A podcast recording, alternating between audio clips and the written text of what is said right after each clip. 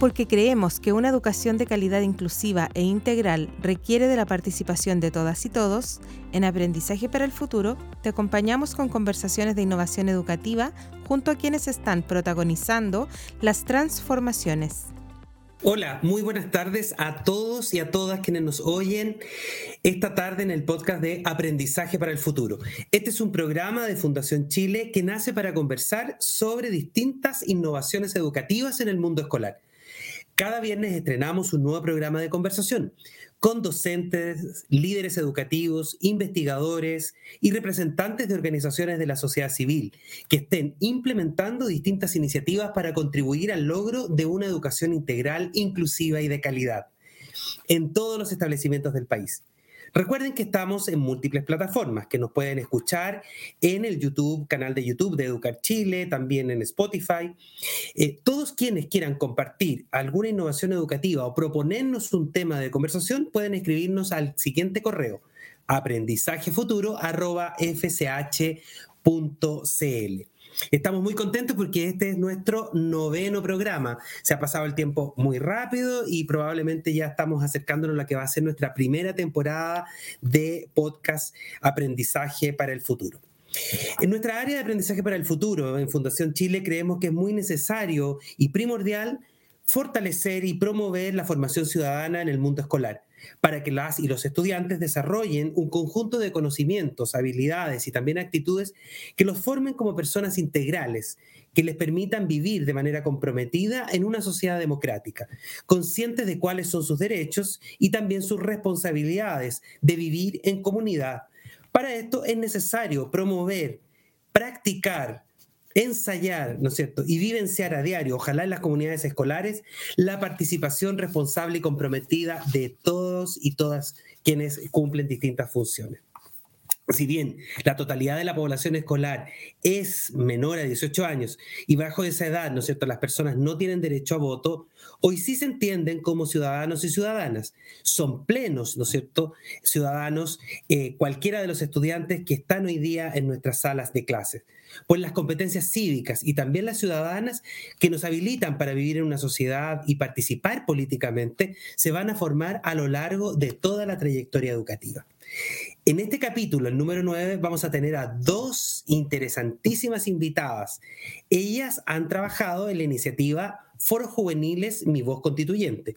Esta es una instancia que justamente lo que ha buscado es propiciar la participación ciudadana de jóvenes entre 12 y 18 años, generando espacios de formación, de diálogo sobre distintas temáticas que están en el interés, ¿no es cierto?, del marco del proceso constituyente que estamos viviendo como país. Cabe señalar que la primera versión de los foros juveniles Mi Voz Constituyente fue el año 2020 en alianza con la eh, otra iniciativa, ahora nos toca participar y eh, con, en una alianza ¿no entre estas, dos instituciones.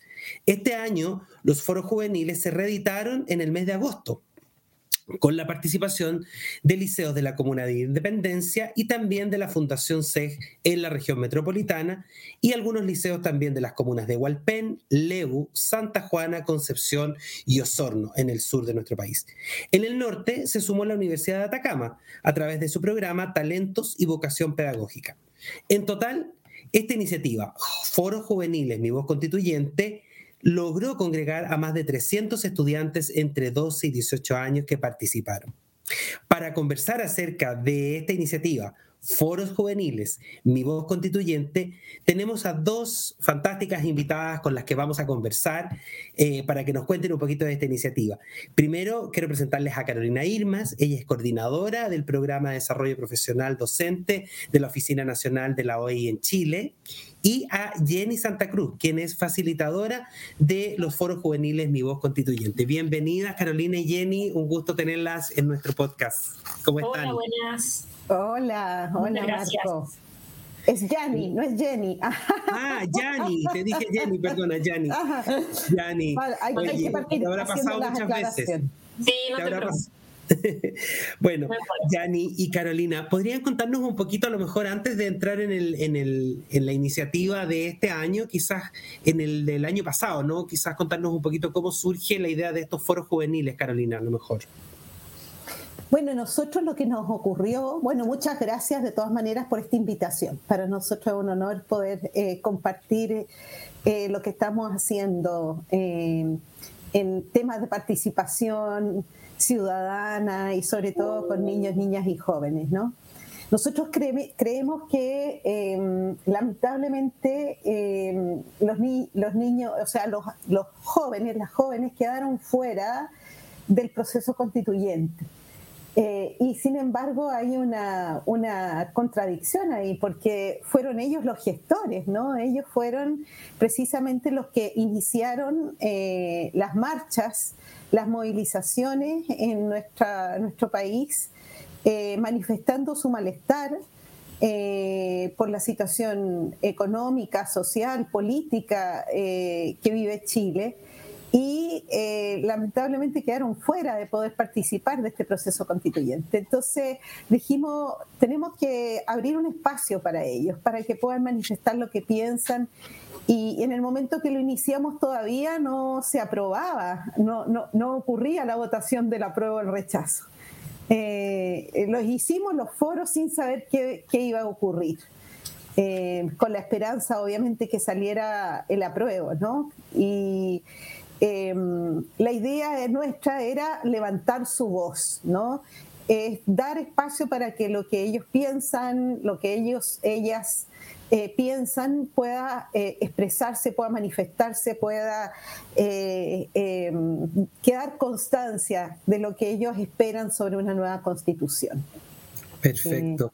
Y Jenny, y, tomando ahora en consideración la experiencia más 2021, ¿no? la reciente, em, ¿sientes tú que esta iniciativa permite efectivamente recoger la voz de las y los jóvenes?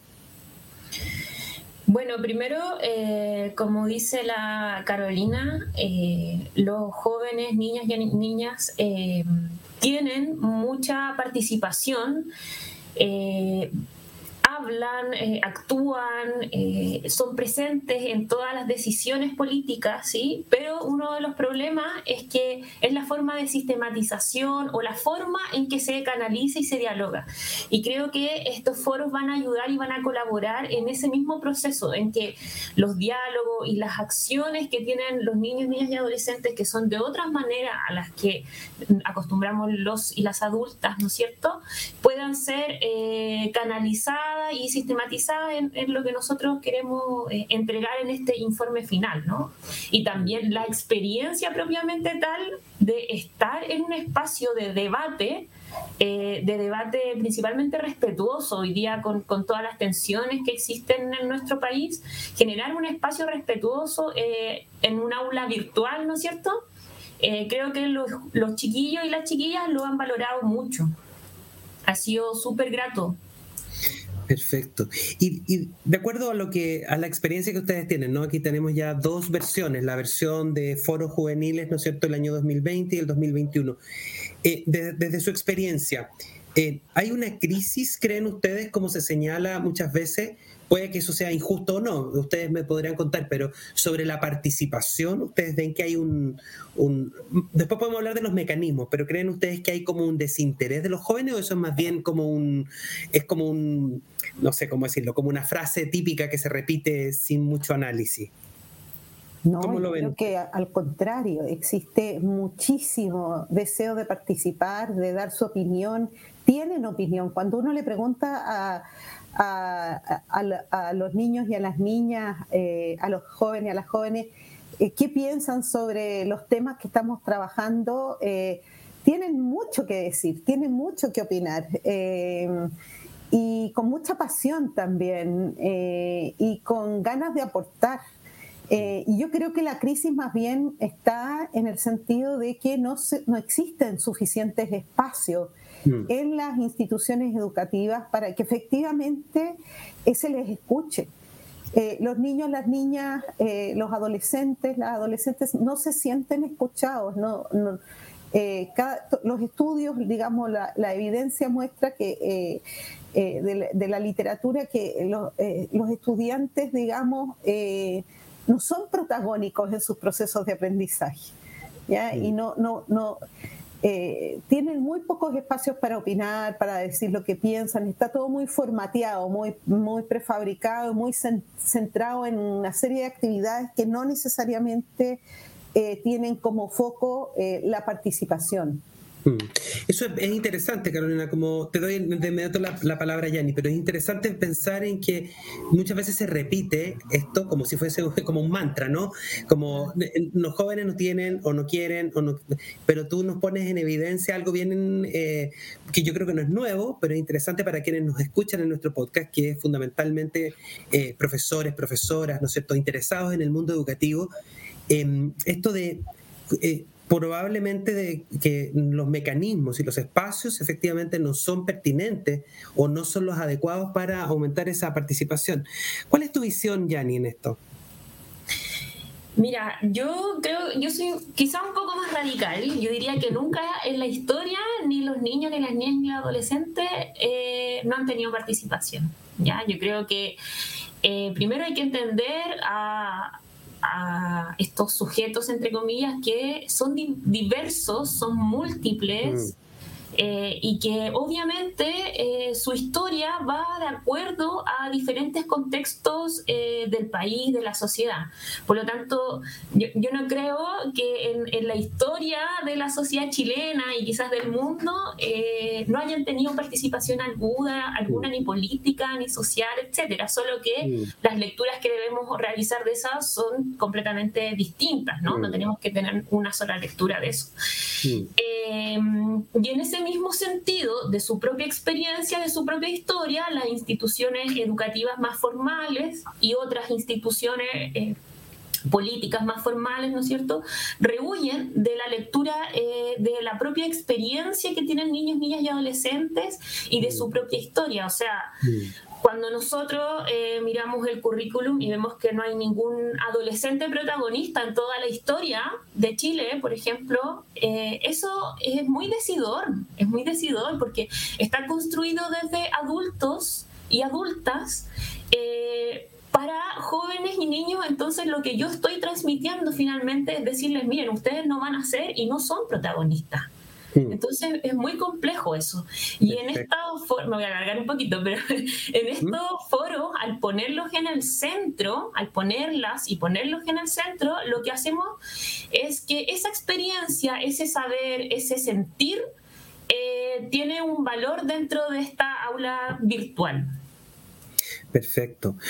Gracias, Yanni. Hay una algo que tú decías eh, que señalabas, ¿no? Eh, hablabas del currículum, pero también hablabas como de la experiencia escolar, donde efectivamente eh, la voz, ¿no es cierto?, de niños, niñas y adolescentes, jóvenes, ¿no es cierto?, no ha estado presente. de alguna manera esto probablemente es un antecedente bien importante para señalar este, este mantra o este mito que yo planteaba al principio, ¿no? Como de que los jóvenes no quieren participar. Es como una respuesta automática y fácil, ¿no? No, los jóvenes no se interesan, bueno, pero, pero también a lo mejor de manera muy cómoda a los adultos nos conviene decir, no, los jóvenes no se interesan para no generar esos espacios, ¿no? Eh, y, y, claramente esto se ve reflejado eh, a propósito, ¿no es cierto?, de estos principios de la democracia representativa.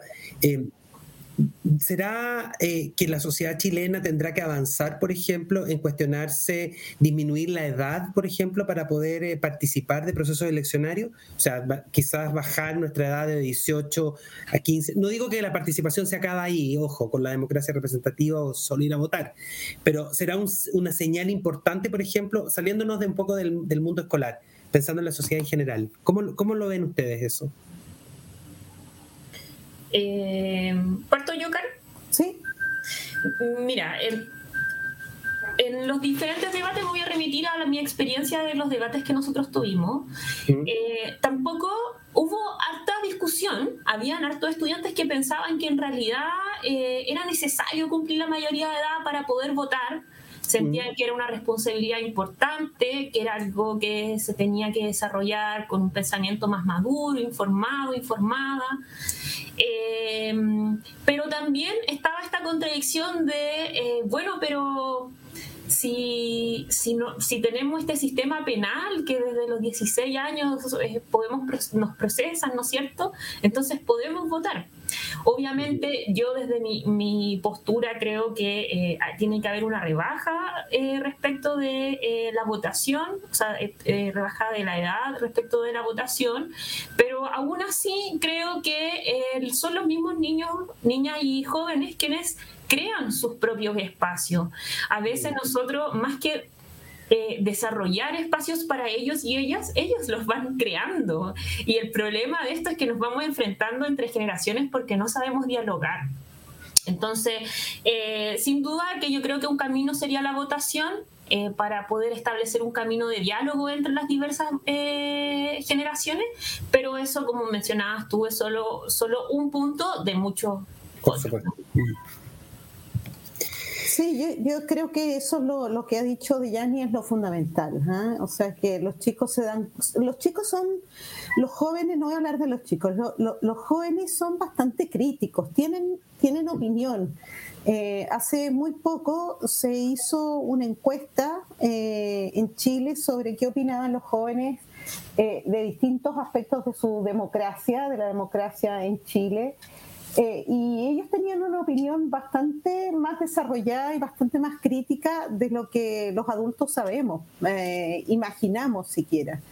Eh, entonces yo creo que es hora de que los escuchemos, es hora de que los escuchemos y, y también yo estoy totalmente a favor de que se rebaje la, la edad de votación eh, porque efectivamente no, es muy contradictorio tener un sistema penal que mm. los considera adultos eh, para, en el fondo, aplicar sanciones, ¿no?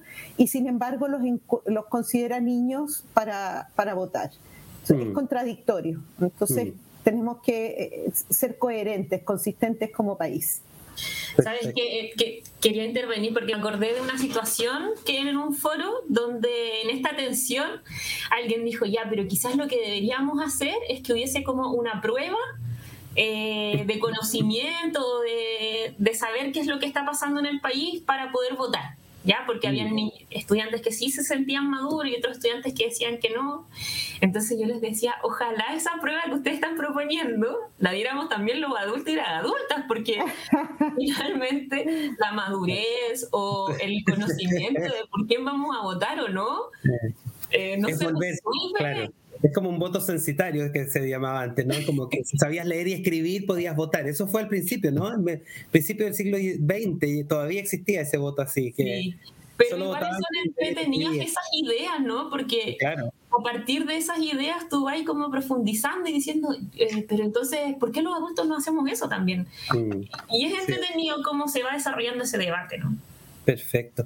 Y en el caso de, de, yo creo que, claro, es cierto que esta es una conversación que probablemente nosotros la centramos harto en el mundo escolar, pero este mundo escolar, si, si tenemos que ser capaces de abrir la escuela, ¿no? Y de entender que es una institución más de la sociedad y que por lo tanto está, bien, está siendo permeada, ¿no? Por todo aquello que pasa. Debería al menos, en el ideal, ser así. Em, es interesante ver, por ejemplo, hoy día que la Convención Constitucional está recibiendo audiencia, ¿no? La gente se inscribe para poder tener una participación en una, cosa importante, ¿no? Que es ir a plantear un tema, una idea, que alguien quiera verse reflejado, ¿no es cierto? Em, quizás un mecanismo similar podría no haber para los niños. Eh, hay algo, surgió algo, porque esta es otra manera también, o un nuevo espacio de participación el de la convención. Mencionan los, los, jóvenes en estos foros qué es lo que les ha pasado a ellos con la convención, eh, porque es, un, es distinto a votar, sino que más bien era como votar y estar en un constante ir y venir de opiniones para una nueva constitución. ¿Qué, señalan los jóvenes? ¿Qué cuentan los jóvenes de sobre esto? Cuenta tú, Yani. Yani es facilitadora de los foros. ¿ah? Eh, yo soy la coordinadora general, entonces he entrado muy poquitos foros. Me tocó hoy día, pero la Yani estaba en todos, así que eh, nos podrá contar ella un poco qué dicen. Fantástico, Yani. Eh, mira, nosotros hemos tocado poco, la verdad, el tema de la convención en particular, pero mm. yo como sentimiento lo creo que está lejana. Creo que no es, no es algo em, que esté tan, tan presente, mm. si bien obviamente ellos y ellas saben que desde, desde ese espacio puede salir una nueva constitución, ¿no es cierto? Eh, que esperamos que así sea. Eh, yo creo que aún así es, algo que no es, poco, eh, poco materialmente no, no sé cuál es la impresión o cuáles las consecuencias que ellos pueden visualizar directamente. Súper, súper. Sí, da, esa, da, esa, impresión, ¿no? Eh, hace poquito, como que entiendo yo que hubo una firma de un convenio entre, entre la, la, ¿cómo se llama? La defensora de la niñez, ¿no es cierto? Y la defensoría, o para asegurar cierto espacio de nivel de participación también. Sí, Sí. O sea, cuando tú les preguntas a los chicos si quieren participar, están súper entusiasmados. Nosotros vamos a ir ahora el 30 de noviembre a presentar, sistematizamos, grabamos las plenarias eh, y eh, sistematizamos todo el material de trabajo que hicimos con ellos, donde ellos al final de cada foro sacaban como una...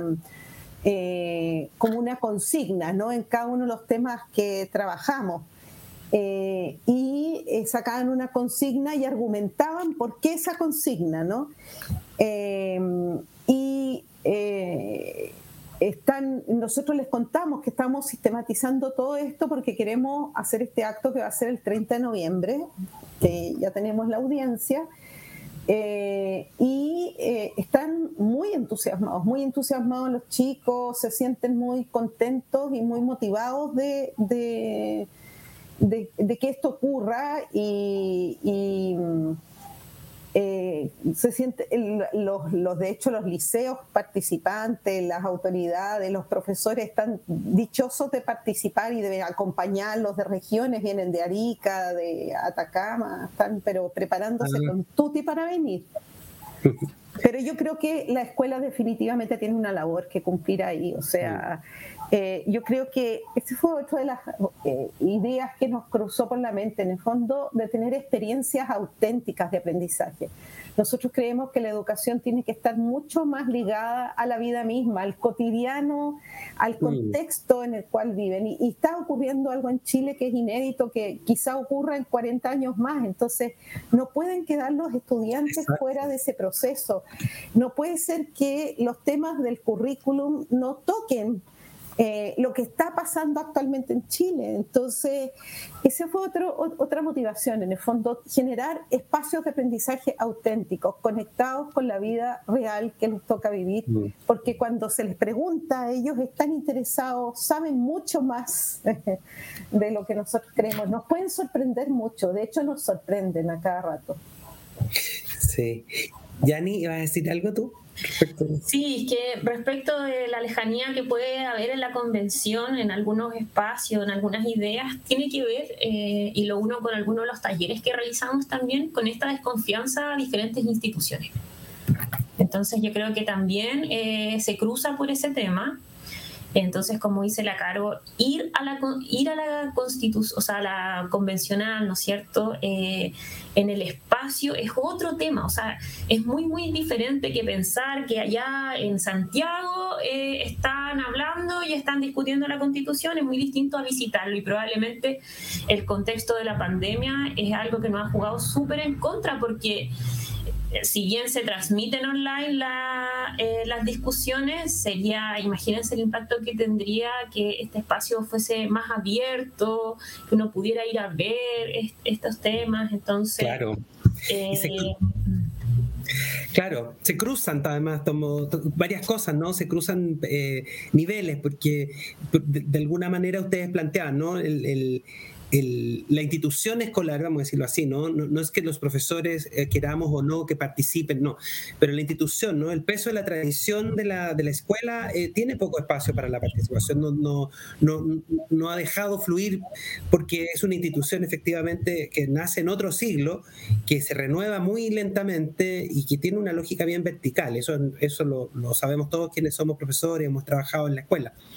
Em, y estamos conscientes de que a lo mejor eso hay que modificarlo, pero, pero también se aprende la participación, como se aprende la democracia, como se aprende, ¿no es cierto? Entonces, si además de eso no tengo prácticas cotidianas eh, o recurrentes también de participación, es difícil, ¿no? Entonces, yo, yo diría que lo de la convención, porque uno está viendo esto de las audiencias o ve la diversidad de personas que representan distintos, distintas sensibilidades, ¿no? Pueblos indígenas, diversidades sexuales, tanta gente que está que se parece más un poco al reflejo de nosotros mismos, a como somos en una micro o como en arriba de un bus, ¿no? O como andamos por la calle, que somos todos distintos, ¿no? Algunos eh, representamos a, colectivos también distintos, entonces... ¿Sabes qué? Al respecto, Marco, uno se da cuenta inmediatamente en aquellas instituciones educativas donde hay un ejercicio más eh, cotidiano del diálogo.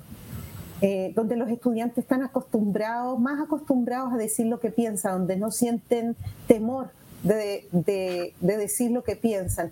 Hoy día estuvimos eh, con la red de Colegios C, eh, trabajando con 70 estudiantes, fue, culminamos hoy día con el último foro, fue además presencial, así que fue muy significativo. Eh, y realmente es muy, sorprendente porque es un espacio, esta red de colegios, donde efectivamente los chicos, las chicas tienen muchos espacios para opinar y tienen muchos encuentros. Eh, juntaron a estudiantes de distintos colegios y impresionante como inmediatamente entraron en el diálogo, entraron en confianza, dijeron lo que pensaban. Hoy día hablamos de discriminación y les preguntaban los profesores eh, si, habían, si se habían sentido discriminados en sus vidas y en qué. Los chicos, ¿tú crees que tuvieron algún, oh, empezaron inmediatamente a contar sus experiencias y los profes, eh, a mí me impresionaron porque tenían una, un don eh, para, para, hacerlos hablar. eh, y que es el otro tema que nos hemos encontrado, que aunque muchas veces los profes se toman el espacio y se lo hablan todo. Entonces, hacen la pregunta a los estudiantes, pero después ellos mismos la responden.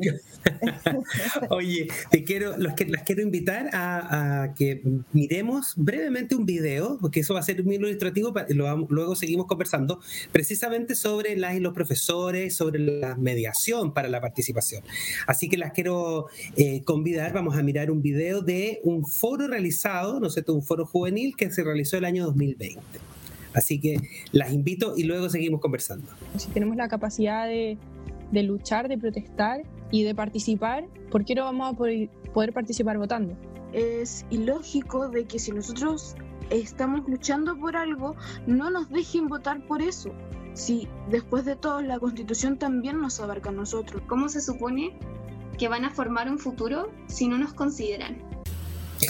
Bien, qué interesante, ¿no? Eh, este, este video ilustra de alguna manera, ¿no es cierto?, cómo eh, esto que estábamos conversando antes de, mirarlo, Carolina, de qué manera eh, los estudiantes van colocando, ¿no sus temas, van señalando, tú hablabas antes de la discriminación.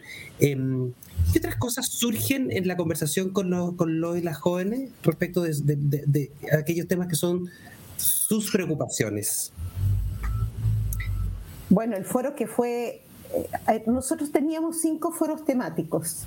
Uno sobre derechos y garantías de niños, niñas y adolescentes, eh, uno sobre eh, justicia, o sea, diversidad y equidad, uno sobre medio ambiente, el tema del calentamiento global, el tema de las, de, del derecho al agua, eh, uno sobre representación democrática y otra sobre participación y derecho a voto. ¿no?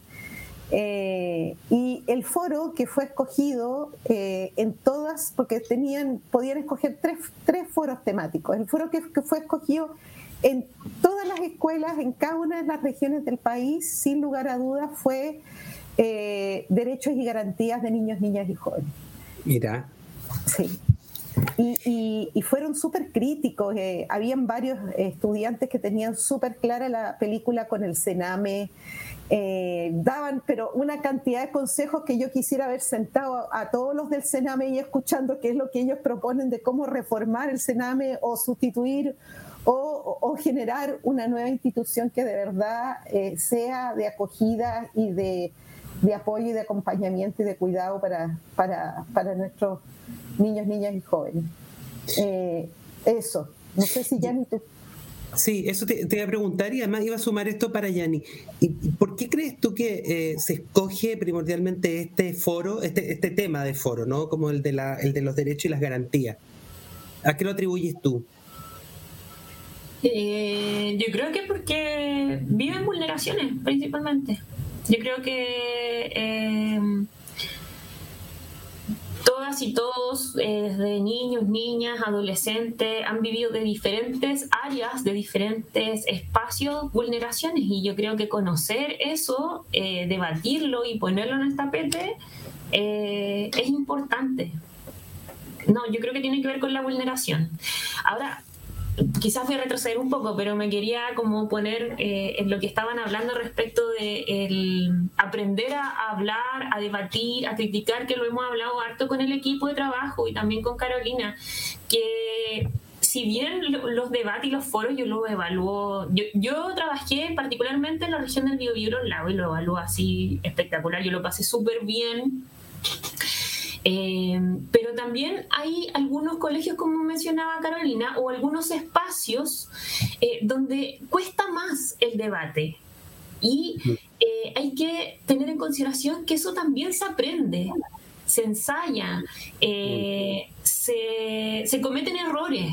Entonces, también eh, a los profesores, a las profesoras, a los estudiantes, también yo diría que, es, que nos la jugáramos a que estos espacios ocurrieran más y no tuviéramos miedo de, de, que salgan temas tan críticos, tan como, uy, estos temas hoy día no los podemos tocar.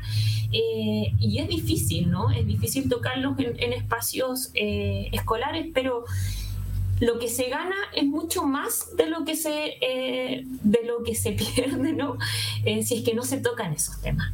El impacto que tendría a futuro es, mucho más grande. Hmm. Me, llama mucho la atención que, y por qué se los pregunté con, con eh, esto de por qué son esos temas los que aparecen, ¿no? Y es porque, y además pensando en la bajada quizás del tema, cuando hablas de derecho y garantía, ya ni señala porque han sido probablemente también víctimas de vulneraciones, pero también pensar eh, en, el tema Sename, por ejemplo, eh, de qué manera eh, aparece como, como, algo recurrente en la conversación y el interés por esto, ¿no? Y eso demuestra una vinculación con aquello que sucede en el país, con lo público. Entonces, quiero como yo ahora volver al principio, decir, efectivamente, los jóvenes, y las y los jóvenes están interesados en lo que pasa. Entonces, eh, eh, como que de alguna manera derribamos el mito, ¿no? De que no tienen interés por lo público. Em, no es menor. Eh, nosotros venimos de un país en que la cultura de los 90 decían que los jóvenes no estaban ni ahí, ¿no? Como que parecía que les daba lo mismo, que fue como una especie del, de no sé, la, máxima expresión del individualismo, hoy día pensar, ¿no es cierto?, una sociedad que es totalmente distinta y que está eh, necesitada, ¿no es cierto?, de, de mejora, pero para eso sabe que tiene que involucrarse y desarrollar esa capacidad de agencia que es movilizadora, ¿no? Eh, muy interesante lo que están haciendo, sin, duda. Oye, quisiera preguntarles ahora, estos fueron cinco, ¿cuántos foros, o sea, cuántos foros fueron? ¿Cómo está siendo sistematizada la información? ¿Y cómo eh, profesores, profesoras pueden tener acceso a estos materiales, estos recursos, aquello que ustedes en OEI están desarrollando? Bueno, eran cinco foros temáticos, estos que te dije ya. Em, los estudiantes escogían los temas y ese fue un tema interesante porque en algunos lugares no decían no nosotros escojamos por ellos y no lo primero que tenemos que hacer es darles el derecho a que escojan cuál es el foro que ellos quieren eh, que les parece más interesante debatir. Em, en todos los lugares hubo, eh, asistieron a, cada foro estaba dividido en dos sesiones y nosotros trabajábamos con una metodología que iba como increciendo. Eh, partíamos haciendo como una, una encuesta previa antes de entrar al foro donde les preguntábamos un par de preguntas sobre qué sabían de ese tema y después iniciamos el foro eh, con unos gráficos en que mostraban cuáles eran las tendencias de, de, las opiniones dentro del grupo respecto a ese tema y los contrastábamos con opiniones a nivel nacional, videos, etcétera. Eh, y de ahí pasábamos, los profesores, y esto fue súper interesante, participaron como moderadores grupales de los foros. Entonces nosotros hicimos una microcapacitación y los tiramos al agua a que aplicaran la metodología y este, los hicieran participar. Eh, y después la segunda sesión, eh, bueno, era una parte importante del trabajo, era trabajo grupal, y después la, la, segunda sesión era la plenaria, con las opiniones, y estas opiniones se vertían en consignas ya para la nueva constitución, una consigna para, para los temas de medio ambiente, una consigna para el tema de justicia, en fin, y argumentos. Nosotros decíamos, ustedes tienen que argumentarle a la constitución, a la convención, por qué esto, por qué, ta, ta, ta, lo que dicen, ¿no? Entonces, lo que estamos sistematizando y lo que le vamos a presentar a la mesa directiva de la convención constitucional es estas consignas que ellos eh, elaboraron y los argumentos que ellos dijeron. ¿ya?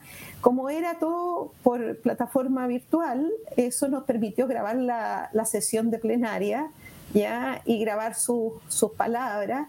Eh, y además teníamos los afiches y todo eso. Así que está bien interesante. Y tenemos también el 25 de noviembre, el próximo miércoles, si no me equivoco, un encuentro con todos los profes que participaron de norte a sur del país eh, para eh, levantar como sus reflexiones a propósito de el esto, este, estas metodologías más dialógicas en el fondo. Perfecto. ¿Y mm. qué, qué, aprendieron ellos sobre esto? ¿Qué dificultades ven? ¿Cómo se puede mm. implementar en la escuela? ¿En qué, ¿De qué manera aporta la formación ciudadana? Vamos a hacer esa sistematización. Entonces tenemos por un lado la sistematización de lo que dijeron los estudiantes las, y los jóvenes y por el otro lo que las reflexiones de, los profesores. Perfecto. Yani, ¿y, ¿y tú crees que esto voy a decirlo así, las metodologías estas más eh, dialógicas, ¿no? Que son que sin duda están a la base de, la, de, una pedagogía claramente más activa, ¿no? Em, ¿Tú crees que fue una contribución también para la y los profesores que fueron facilitadores o apoyaron la facilitación de estos, de estos talleres, de estos foros? Sí, como que es como que lo, lo, habían algunos que probablemente tenían más prácticas y otros no, pero fue un aporte, yo creo, ¿no? Para ellos y ellas. Sí, sin duda alguna, sí, mira, porque como dice la Caro, nosotros hicimos una parte mínima, eh, yo era facilitadora, pero las y los profesores trabajaban en grupo, en el debate, y lo bueno de esto es que nosotros les entregamos los materiales a los y las docentes, entonces ellas podían eh, mover ese material de acuerdo a su conocimiento, a sus capacidades, etcétera, y así también alivianamos eh, toda la pega que significó para todas eh, las y los profesores el año de pandemia, el segundo año de pandemia, ¿no? por lo tanto, creo que eh, las herramientas que nosotros le entregamos, que iban acompañadas de PowerPoint, de minutas, de guiones, si bien era harta información, pero ellos podían reducirla, ampliarla em, y eh, eso les permitió, y yo creo que les puede permitir a futuro tratar otros temas y tratarlos con cursos específicamente, ya no solo dentro del marco de, la, de los foros de la OEI, sino que también puede ser dentro del marco de algún currículum, eh, tema medioambiental, ¿no es cierto? Eh, historia reciente, formación ciudadana. Entonces yo creo que se abre un abanico de posibilidades donde las y los profesores pueden estar mirando otras estrategias y otras preguntas también. Perfecto. ¿Y, tienen, tienen los profesores y profesoras que nos están oyendo en este podcast la posibilidad de mirar esas minutas, esas orientaciones? ¿La pueden mirar en alguna página, descargarla, sí? Sí, yo te lo voy a enviar para que lo publiquen en, en Educar Chile porque mm, eh, publicamos un, cuaderno, un libro, un, que se llamó Foros Juveniles Mi Voz Constituyente, con todos los materiales, incluso los contenidos y todo. Este, lo que nosotros hicimos este año es que dividimos las sesiones en dos, eh, o sea, cada foro en dos sesiones, porque nos dimos cuenta que hacerlo en una era mucho. Eh, entonces, pero es la misma, es la misma lógica. Y Perfecto, perfecto. Vamos entonces a, publicarlos, ¿no es cierto?, en eh, Educar Chile, www .educarchile.cl, que es el portal educativo ¿no es cierto? De, Chile, en donde vamos a eh, compartir estos materiales desarrollados por la OEI, ¿no es cierto?, para la implementación de estos foros juveniles, en este caso en particular, el año 2021, se llaman Mi Voz Constituyente, y van entonces ustedes a entregar los resultados de estos diálogos ¿no es cierto?, las conclusiones, las ideas, ¿no es cierto?, más relevantes probablemente también a la eh, mesa directiva, ¿no es cierto?, de eh, la convención constituyente. Bueno, hemos llegado al final de nuestro programa, ha pasado el rato, aunque ustedes no lo crean, Yanni y Carolina, agradecerles por estar con nosotros en este noveno programa. Em, y para nosotros claramente es una tarea, ¿no es cierto?, el promover la formación, la ciudadanía, el desarrollo profesional. Este es un espacio precisamente para, hablar, de innovaciones educativas, ¿no es cierto? Pero eh, también estas innovaciones que efectivamente mueven, eh, como, como, es nuestro lema fundacional, la frontera de lo posible. Y probablemente, eh, ¿qué más que quisiéramos todos, ¿no es cierto?, que las escuelas fueran eh, escuelas, liceos y también jardines infantiles. La participación está en todas las etapas de la trayectoria escolar. Fuese, ¿no es cierto?, un permanente. Sabemos que dentro de las renovaciones que hay que hacer en la pedagogía próximamente está esto, ¿no? El de que no solo el currículum sea renovado, eh, sea pertinente y contextualizado, sino también que los jóvenes, las jóvenes, niños, niñas, ¿no es cierto?, adultos, tengan la posibilidad de participar de manera vinculante en sus establecimientos, ¿no es cierto?, para precisamente sentirse mayormente involucrados en esta toma de decisiones, ¿no?, de los rumbos. Un componente importante del liderazgo que necesitamos en nuestras comunidades tiene que ver con eh, comunicar ideas, con practicar la participación y con, de alguna manera, generar adherencia a los proyectos educativos. Y eso solo se logra en la medida en que todos se sienten partícipes de un proyecto. Así que con esto cerramos nuestro podcast de hoy día. Muchas gracias Carolina y Jenny. Será hasta una próxima oportunidad. Un abrazo. Muchas gracias. Marco. Muchas gracias. Esto fue Aprendizaje para el Futuro, una conversación sobre innovación educativa con Marco Ávila. Revisa este y otros capítulos en www.educarchile.cl.